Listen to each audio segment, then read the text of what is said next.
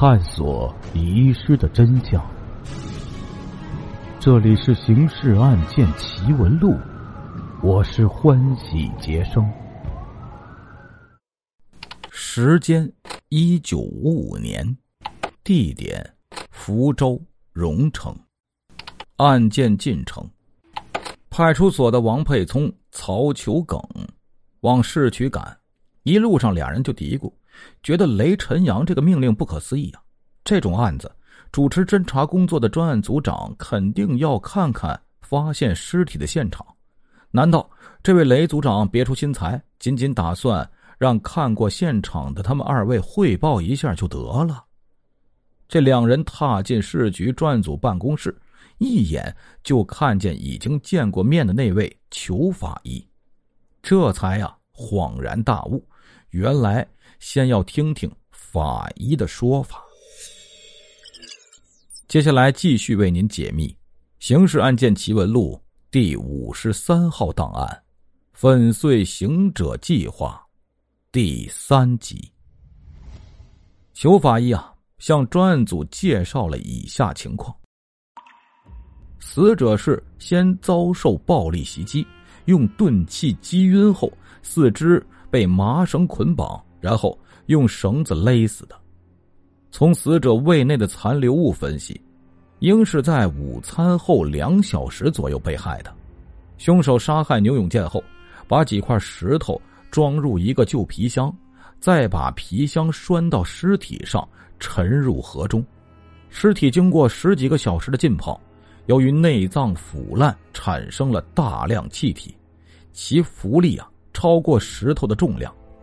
经那个捕鱼的农民一拉扯，就浮上了水面。之后，专案组就前往军干休养所会见施九德，并查阅了警卫室的会客登记，获得以下情况：牛永健是昨天上午九时二十分在军干休养所进行会客登记的，登记之后。按照警卫指点的路径自行入内，找到了施九德，表兄弟俩久别重逢，自有一番亲热。两人谈了一阵，已是午餐时间了。施九德事先已有安排，随往餐厅打电话，让将安排好的酒菜送到他住的房舍内。两人喝了些酒，但并未过量。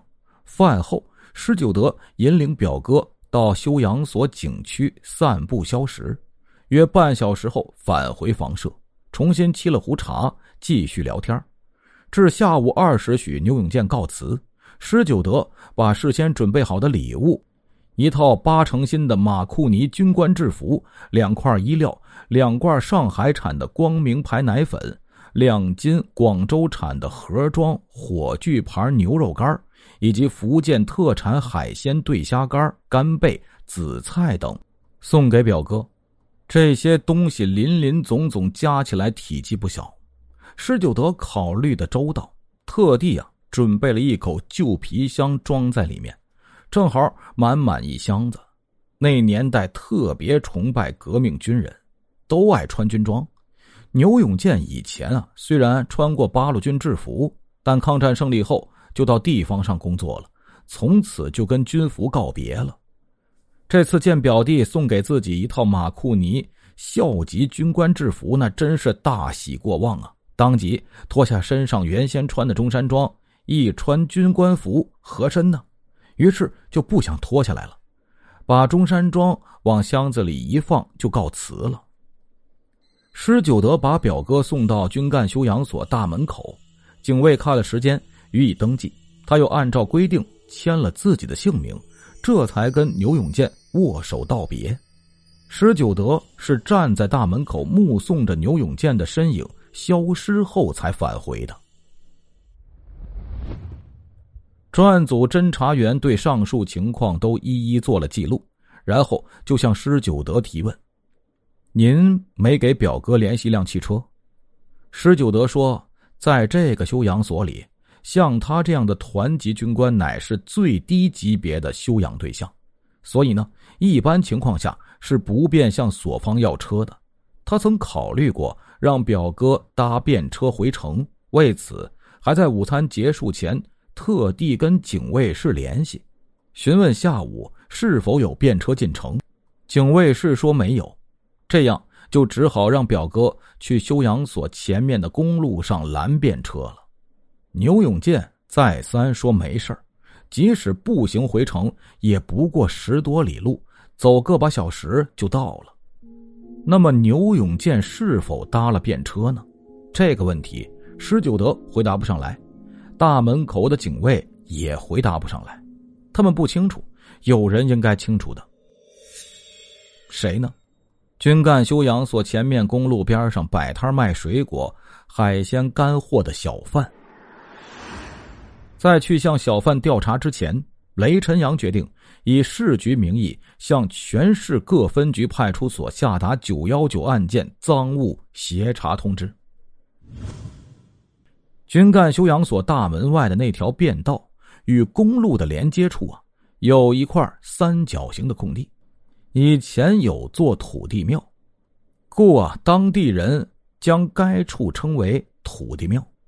早在修养所没有建造前，土地庙前就有当地的村民摆摊卖茶水、水果、海鲜、干货等。这个时节正是龙眼、木瓜成熟的当新晒的虾干、鱼干等海产品呢也正当令，便有小贩啊在此设摊出售。牛永健如果想搭便车。在土地庙等候乃是一个最好的选择，于是侦查员就想到了那里的小贩。可是打听下来，小贩们一致说，昨天下午两点前后没有看到过一个手提皮箱、身穿未配军衔的军官制服的人经过。那么，会不会牛永健出现的当他们生意正忙，没空去留心呢？这从逻辑上是说不通的。因为这些摊头设在这里，出售的对象就是过往汽车上的司机、乘客。如果有生意做，那汽车就得停下来。汽车停下，那牛永健就得出现在这些小贩的视线里。他要搭车吗？专案组没有理由怀疑小贩的说法有什么问题。这样，牛永健离开休养所后的情况就可以得到推断。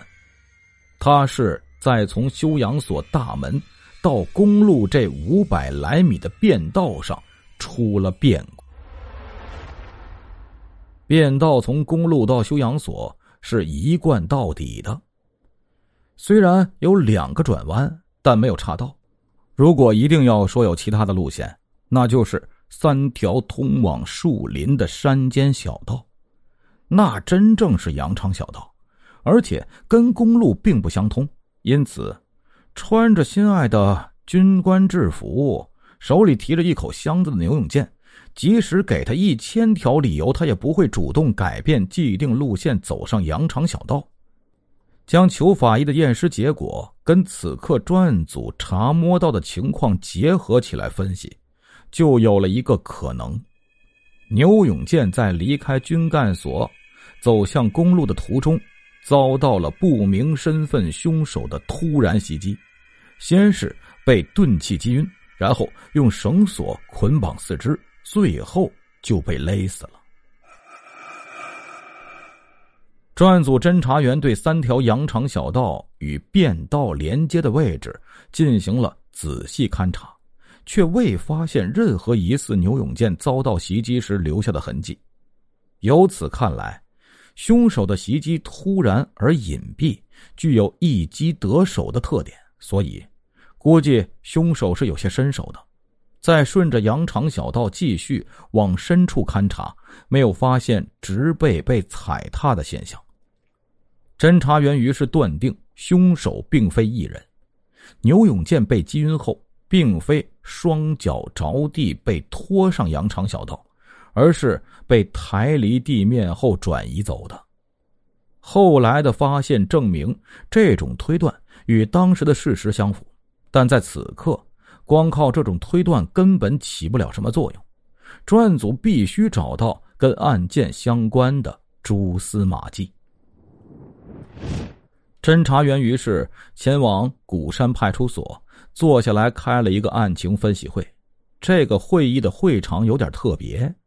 地点是在办公所院子里独立修建的那个会议室兼活动室里，那里有一张一个会点三脚猫木工活的民警制作的木头乒乓球台。现在专案组五人就围着这张乒乓球台，盯着那口已经被水泡的松搭的皮箱。皮箱的盖子打开，露出箱内的几块石头。箱子沿口上搭着一根打捞起牛永健的尸体后被割断的麻绳，箱盖上的那个贴袋里放着牛永健的工作证，早已被泡得湿透。派出所所长交给炊事员去烘干抹平，此刻还没送过来。专案组朱军的分析就是根据眼前这口箱子进行的。这口皮箱是施九德送给牛永健用来装礼物的。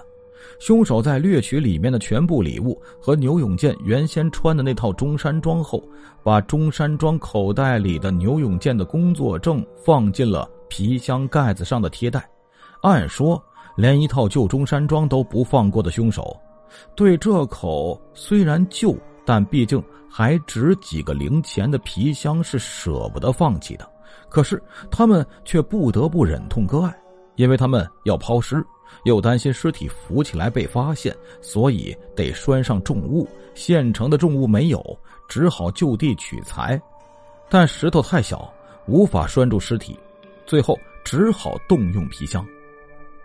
凶手决定对牛永健下手时，应当是未打算取其性命的，否则是要准备好沉尸用的重物的，这样。就产生了一个问题：既然凶手不打算谋取牛永健的性命，而只是将其击晕后捆绑四肢抬进树林，那么在得手之后又为什么要改变初衷杀害牛永健呢？听众朋友，我们今天的故事就讲到这里了，感谢您的支持与帮助。并且感谢您的收听。